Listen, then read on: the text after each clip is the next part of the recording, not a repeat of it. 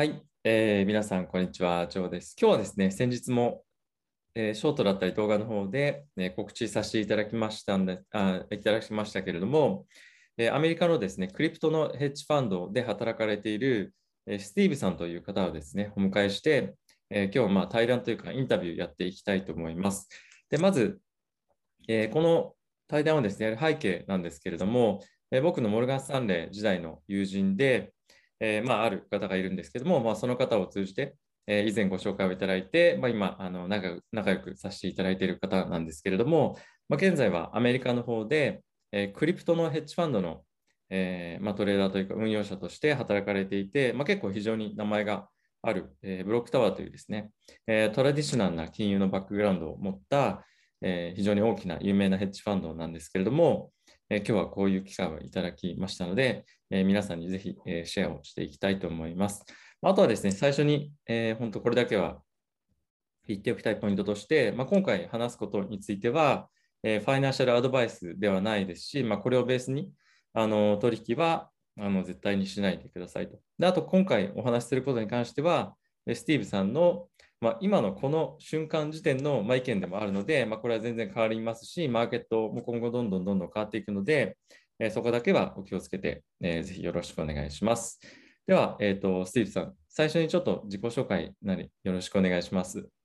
はい、えージョーさんありがとうございます。えー私はですね、あの、スティーブ D と申しまして、あ D スティーブですね。えっと、あの、アメリカにいるクリプトヘッジファンド、あの、ブロックタワーキャピタルというところで勤めています。で、私たちは、あの、デジタルカレンシー、クリプトと、あの、ブロックチェーン業界にだけ投資するヘッジファンドでありまして、まあ、2017年から運営をしています。まあ、私は2018年に入りまして、今、投資チームにいます、いまして、まあ、あの、セカンダリーマーケット、クリプトのその商売や、あの、プライベートディールって言われる、まあ、エクティ投資や、まだ、あの、上場してない、あの、クリプトカレンシーに投資する役割をしています。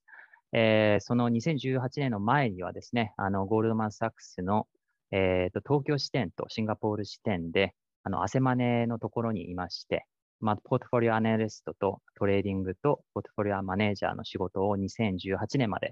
えーしていました。で今回、こういう機会をいただいて、私がゴールマンいるときにお付き合いしていたモルガン・スタンレーの為替の方を通じて、あの、ジョーさんをすることにしたんですけども、あの、チャンネルを見たら、こう、クリプトの放送もしていることを知ってですね、今回私が、まあ、20分ぐらい話す予定なんですが、あの、日本のクリプトに興味ある方たちすごくたくさんいると知っているんですが、まあ、なかなか、あの、アメリカとか、その日本の外のクリプトの世界で行われていることの情報がちょっと少ない感じがしまして、まあ、今回私の意見も含め、あの、まあ、あの、いろんな情報をできる限り、あの、東京にいる、あの、日本にいる皆さんに、あの、クリプトを理解するのに少しでもあ役に立てばいいかなと思いまして、今回こういうふうにマーケットをシェアすることにしました。よろしくお願いします。よろしくお願いします。はいえっと、じゃあ今日のちょっと流れなんですけれども、じゃあ、あの、スティーブさんの方から今の、まあ、相場だったりとか、あの、まあ、もろもろ非常に注目されているポイントだったりとかっていうのを、まずご説明いただくという感じでよろしいですか？はい。えっ、とですね。私今ちょっと時間をじゃあセットして、あの、大体まあ、そんなに長引くと多分また、あの、すごくつまんなくなっちゃうので、もう軽く20分ぐらいシェアします。で、私今日あシェアするところはですね、まず全体のマーケット相場を見て、その中のレバレッジがどのくらい入っているか先に見ます。でその後は、えー全体のそのクリプトマーケット、今クリプトの投資家ファンドたちがどういうナレーティブ、あのストーリーを見ているのか、どういう相場の流れになっているかの話。でその次は、今週は本当にビットコインとイーサリウムが市場をこうあのドライブしたメインの主役なので、その2つをちょっと話したいと思います。その後は、あのビットコイン、イーサリウム以外なそのメインなプロジェクトたちがあるんですけども、そこのメインのイベントをちょっと触ってみて、で、その後は、あ今今週は本当にマクロ、トレディショナルマクロ、ジョーさんのチャンネルでも言ってる部分が結構クリプトに影響するので、でその部分ちょっとタッチをして、で、最後は、あの、クリプトで、まあ皆さんも、クリプトじゃない人も聞いて分かりそうな、分かりそうな、そのクリプトのニュースの話をちょっとしたいなと思います。じゃあ、まず、もう行き、行ってみますとですね、あと、あの、5日間の相場を一回、あの、そ 5, 5日間の相場をちょっと話してみたいと思います。まず、はい。全体、クリプトの全体の相場はマイナス10%。で、ビットコインをあの抜かしたあのマーケットは9%。で、ビットコインが13%、イーサリウムが9%。だ大体、あの stable に10%、12%、5日間あの下がったんですけども、あのまあ、皆さんが知っているように、今週が始まる前まではずっとクリプトが上がっていて、今回あの10%のこの correction っていうのは結構相場ではあいろんなその理由付けをしています。それを後でちょっと話してみたいと思います。で、あの、マーケットが私見るときによく見るのはですね、マーケットにレバレッジがどのくらいかかっているかをよく見ます。それはなぜかというと、リーテールの人たちが結構このグリード、こうね、欲ば欲がして、だんだんこうレバレッジを何倍何倍しているのが、こうマーケットに見えるとですね、やっぱりマーケットが一回コレクションするタイミングっていうふうにあの、やっぱりマーケットのプレイヤーたちは見るので、そこを見てみますと、よく私が見るのがですね、4つぐらいあるんですが、まず、 funding rate、 perpetual swap funding rate っていうのが、あの、今の今日時点で1 basis point なんですね。これは何かっていうと結構低い状態なんです。で、先週の月曜日、あの、今回の月曜日始まるまでは 5, 5 bips、あの、5 bps まで上がったものが、この correction によって1 bips になって、レバレッジが結構もうなくなっている。で、同時にオープレあ open interest、フューチャーの、ビットコインの future の open interest が今だいたい23なんですけども、水曜日 correction いるときに約800 million ぐらいがあの liquidation されまして、それも結構調整がかかって、今はちょっとレバレッジが低くなっている状態です。よく見る数字、あとはですね、あの、one month basis rolling っていう数字を私よく見るんですけども、あの、フューチャー、ビットコインのフューチャーをその one month にローリングした場合とのベーシスをこう calculate して数字を見るんですが、今8から9%ぐらいですと。で、それは、あの、先週言った15%が結構下がった数字でありまして、で、それを先にもっと言ってみますと、あの、CFTC、シカゴでこうフューチャースを見てるそのリポートが 1, 1週間に1回出るんですけども、そこを見ると、ビットコインのフューチャーのあを誰が持ってるかっていうのを結構ケトグライズで見れることができるんですね。で、今、ビットコインフューチャースは結構、あの、レバレッジファンドのカテゴリーに入るものが持っている。それは何を意味しているかというと、あの、ビットコインのフューチャースの ETF が出た後にですね、やっぱりそのベーシスをもらおうとするファンドたちが起きてきて、で、フューチャースを売って、スポットを買って、そのベーシスをもらっていくっていうリバレッジの人が、結構リポートを見ると多いっていうことで、この15からの8からのこの減少、その下がった理由は、まあ、そこでそのレバレッジファンドが、あの、ベーシスを売ってきて、マニタイズしたんではないかなと思っています。で、私、オプションもよく見るんですけども、オプションで、まあ、スキュー、20、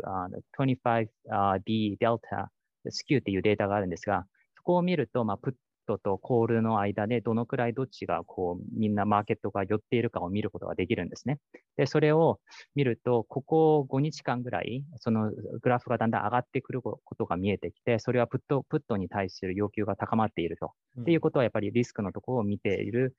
ところが多くなっているってことがわかります。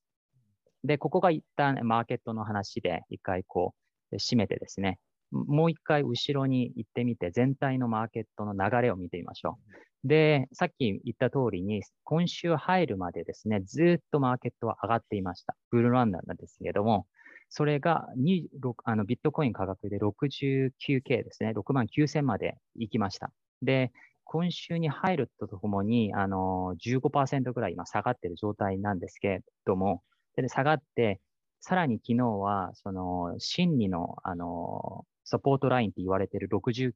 60K が一回割れて、今 58K ぐらいを示しているので、まあ、ちょっとこうダウンしているんですが、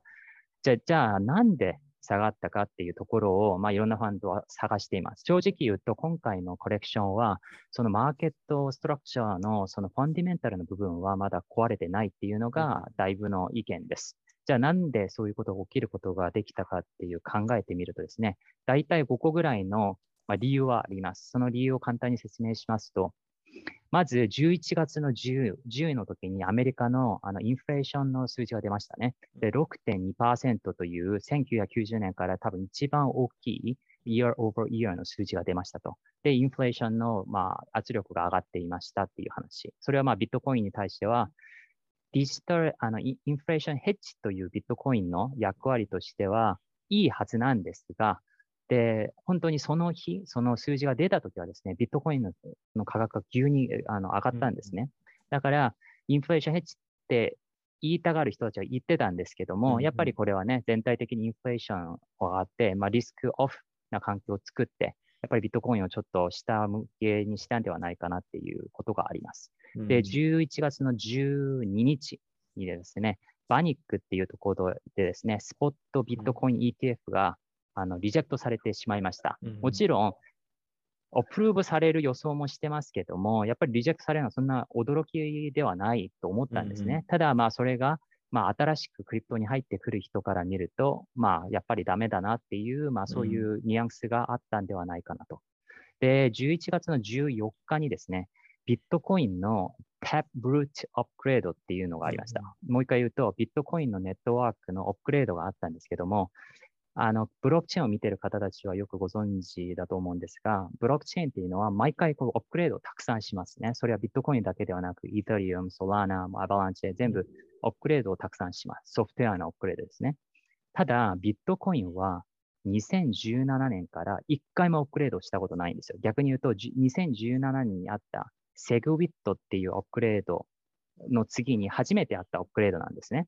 だから、 SegWit っていうアップグレードは、そのビットコインのソフトウェアがスケーリング、もっとスケーリングになれるように、あの、したアップグレードで、今回あった Taproot アップグレードはですね、あの、プライバシー、ビットコインのネットワークのプライバシーと efficiency を上げるためのアップグレードだったんですけども、正直、そのアップグレードに対する市場の期待が結構ありました。だから、まあ、アップグレードっていいことですから、まあ、ビットコインの価格が上場した理由でもあのあったっていうふうに先週あったんですね。ただ、アップグレードが実際あったときにですね、あの他のたくさんのブロックチェーンがあるんですけども、その中でビットコインのアップグレードは私たちの目によほぼ見えないっていうことなんですね。うん、このいわゆるボリュームが上がるとか、ユーザーが増えるとか、あるアプリケーションがもっとあの動きやすくなるかっていうのが他のブロックチェーンでは見えるんですけども、ブロックビットコインではそれは見えない。なので、そこに対する、まあ、セルドニュースっていう材料でも使われたっていうふうに見ている人がいます。うん、で、11月16日はですね、あの中国からまたまたそのマイニング、ビットコインのマイニングに対する記載、レギュレーションをさらに強めたその声明がありました。もともと知ってたことなので、まあ、私たちは別に驚きはないですけども、やっぱり中国のそのやっぱりクリプトに対する強い規制は、まあ、マーケットをまあ下にこうキャップする役割をした可能性は高い。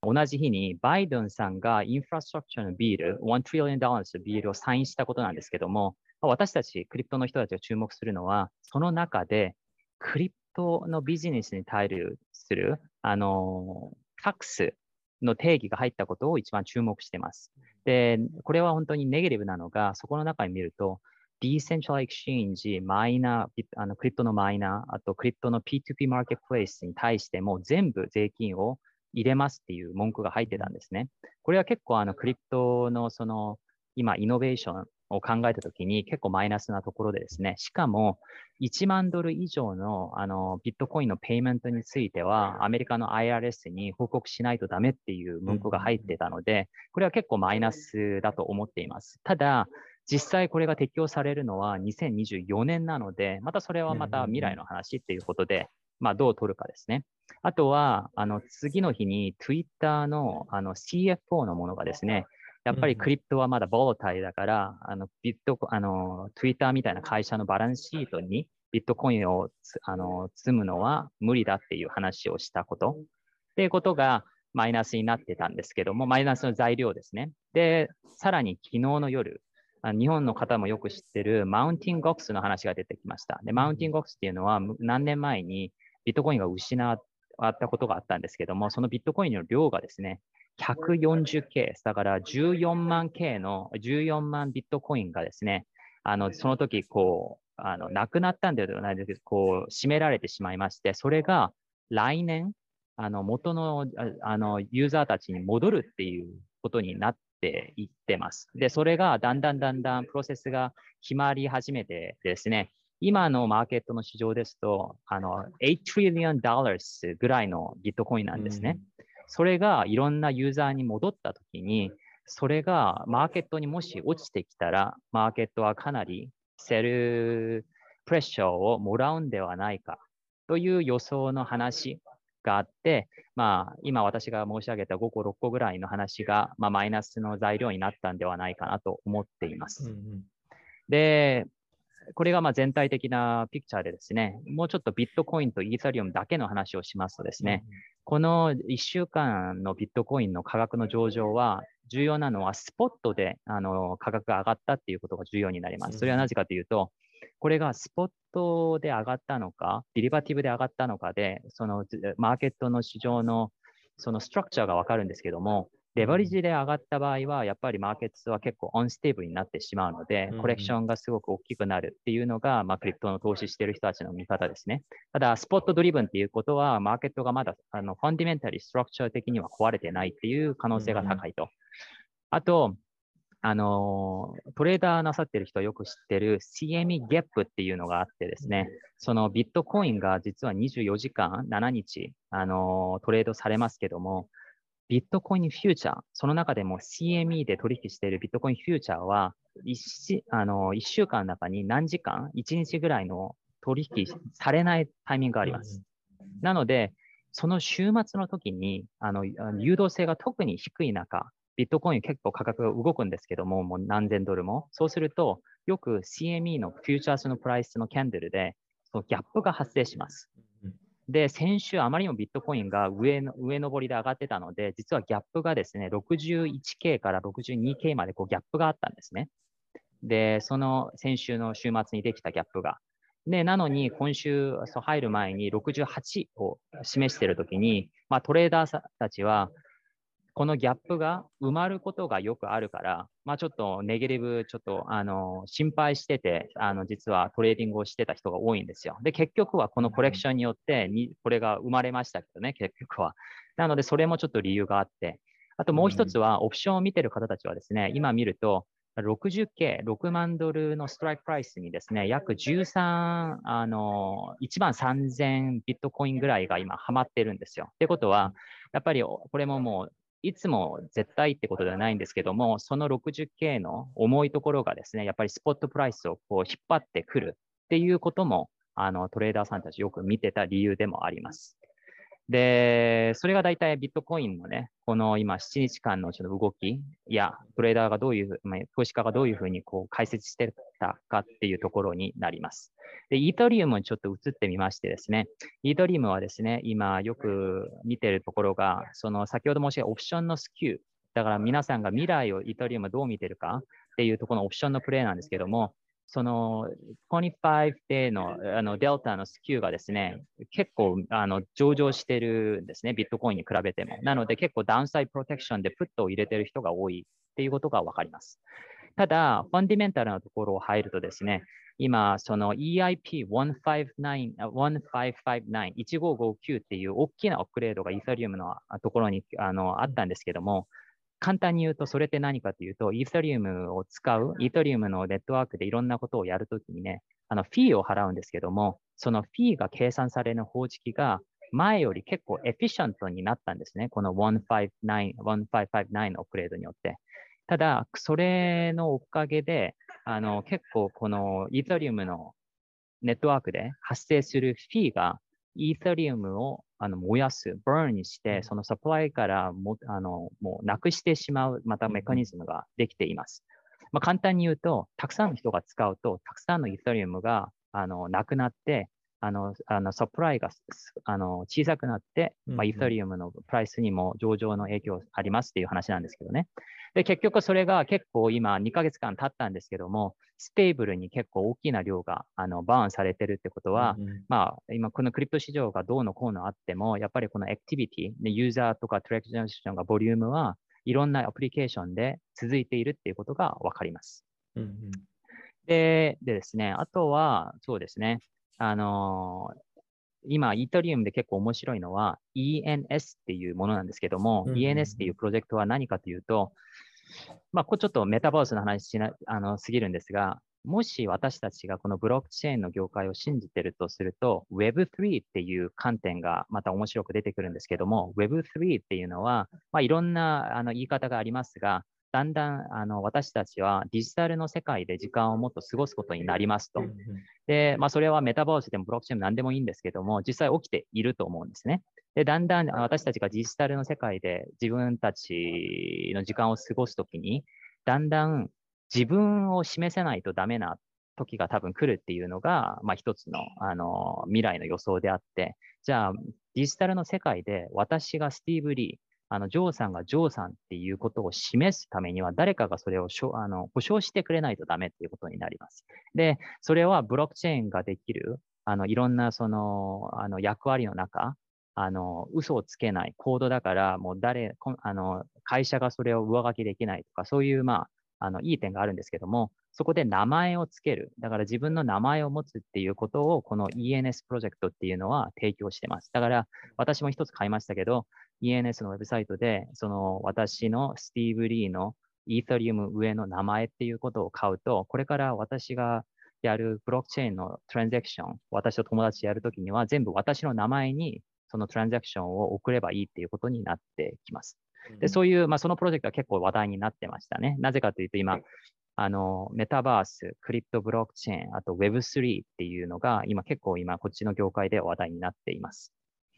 で、じゃあ、ビットコイン、イートリウムの話しましたから、あと10分ぐらいはまたちょっとそこから離れてですね、あの、違うプロジェクトの話をしてみます。で、ビットコイン、イートリウムが一番有名ですけども、もし次に有名なプロジェクト、あの、知るべきなプロジェクト何かと、もし私に聞かれたら、それはダントツにレイヤー1のプロジェクトっていうふうに私は答えます。レイヤー1っていうのは何でかというとですね、イーサリアムと同じでですね、そのブロックチェーンがもう NFT や DeFi やもうペイメントいろんなアプリケーションこれから生まれますけども、それが生まれるベースになるレイヤーを作っている会社たちなんですね。その例としては、イーサリウムが ETH っていうカレンシーを持ってますし、ソラーナっていうのが SOL っていう cryptocurrency、テラっていうのが Luna っていう cryptocurrency、あと、 Avalanche っていうのが AVAX っていうトークン。だこういうふうに全部トークンを持ってるんですけども、そのレイヤー1っていうのが、これから crypto があの進歩するようによって、いろんなアプリケーションがそこの上に乗っかる、そのベースになることをレイヤー1って言います。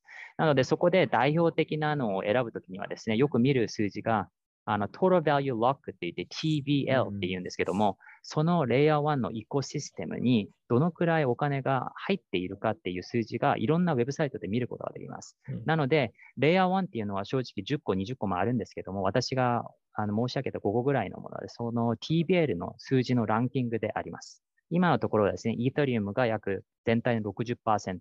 で、その次が、あの、ソラーナ、アバランチェ、テラ、っていうふうに、ポリゴンっていうふうにこう順番が下げているので、このこのベースになるブロックチェーンを理解することが、あすごくこのクリプトを理解するのには重要だと思っています。で、そのプロジェクトに対してですね、今回あったことは、あの、ソラーナっていうのは、今、リスボンで結構大きなクリプトコンファレンスが2週間続いててですね、うん、ソラーナを信じている人たちがもう何百人何千人も世界でも集まって、いろんな開発をしていて、ただ、ソラナに向けて、あの、コンファレンスに向けて価格は結構上昇したんですけども、まあ実際コンファレンスでは、まあ上昇、その上昇が結構収まったっていう感じになってます。あとはテラっていうもの、ルーナっていうトークンで示しているテラはですね、今結構そのトークンのデザインを変えてて、そのルーナートークンを持つことによって、テラーの中のエコシステムがだんだん発展すれば発展するほど、その value がルーナートークンに落ちるような仕組みをだんだんいろいろ作っていってます。だから簡単に言うと、テラの、テラっていうレイヤー1の上にいろんなアプリケーションがありますけども、そのアプリケーションが増えれば増えるほど、その、そのバリューがですね、そのネイティブトークンに落ちてくることを今いろいろやってる感じがします。で、最後にアバランチェっていうのはですね、結構あの、あテックが強いプロジェクトって一緒われているんですけども、彼らが結構今アジアであのマーケティングビジビジネスを結構あの強く抑えていてですね、あの、そのディベロッパーに結構人気がちょっと上がってるレイヤー1として見ることができます。で、それ以外にはですね、ポコドット、日本でも結構有名があるポコドットや、あの、アーゴレンドとかコスモスがその後ろをあの走ってるんですけども、ポカドットの場合は今、ペラチェーンっていうオークションのイベントがあってですね、まあ、ちょっとすごく具体的になってしまうんですけども、ポカドットっていうのは、いろんなブロックチェーンがあるのをこうつながる役割をするっていうのがこのポコドットがやろうとしていることなんですが、そのいろんな島、島イコールブロックチェーンなんですけども、いろんな島になるためには、まずその島になる権利を取らないとダメになりますね。で、その権利を持つためには、オークションをして勝たないと、そのスラットをもらえないんですよ。で、今、ちょうどそのスラットのオークションが始まってですね、いろんな会社たちがそのポコドットの一つの島になるために、あの、一生懸命レイジングをしていることになります。その一つ一つの島がまた全部自分たちのクリプトカレンシーを持っています。で、うん。それでですね、大体それで、まあ、あの、プロジェクトの話はここで示すことにしてですね、皆さん、大体感覚のために申し上げますと、今、あの、ファイナンスのアプリケーションで言われている Decentralized Finance、DeFi って言うんですけども、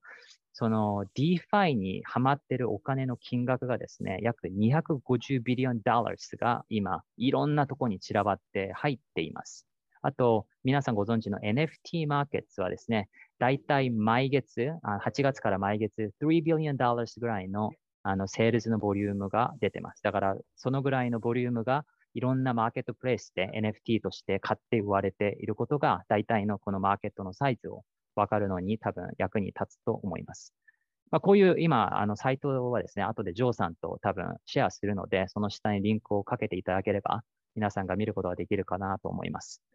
でですね、今、ちょっと時間が過ぎてるんですけども、軽くいきますと、マクロの話ですけども、マクロがやっぱり今、クリプトに結構重要ででしてですね、クリプトは結構うまくいってるけど、マクロが結構邪魔して今、クリプトが落ちてる感じがするんですね。で、それをやっぱりよく見ることが重要なんですが、そのリテールのセールスが結構ね、この何日か前に発表されたのが、あの、2021年の3月以上に、かなりそのリテールのセールスが上がっていること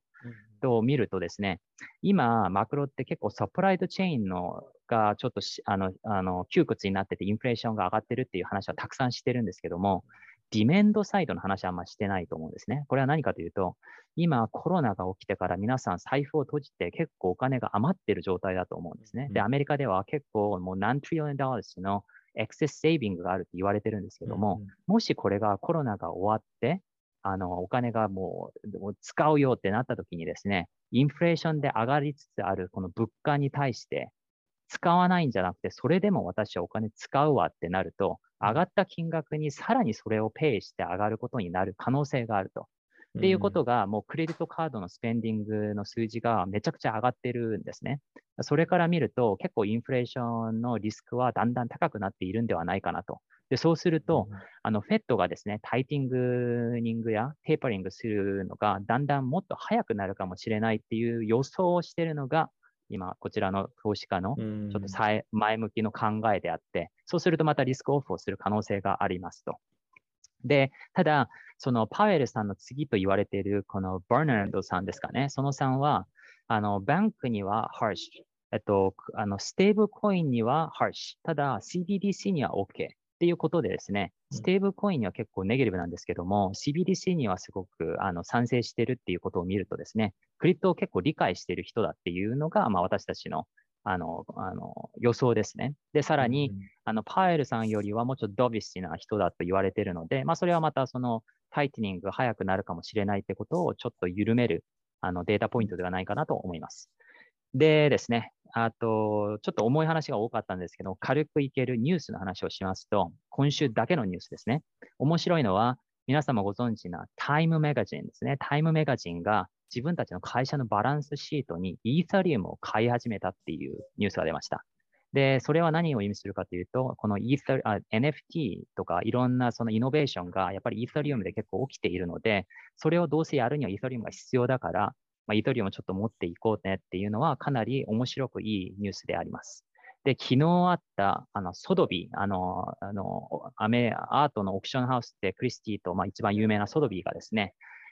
あの、 Banksy っていう有名なアーティストがあるんですけども、彼のオークションをやった時にですね、それが3100 ETH、イーサリウムで売られました。で、私も昨日そのソドビーのオークションをライブで見たんですけども、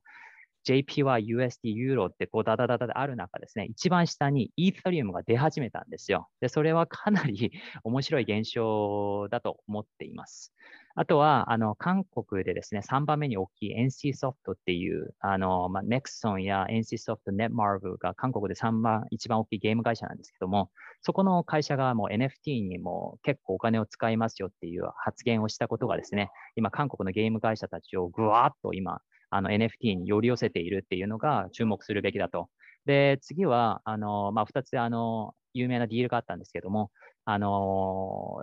今 NFT 業界で一番有名なマーケットプレイス、OpenSea っていうところがあるんですが、OpenSea がですね、今10 billion valuation でお金をレイジングしているやつです。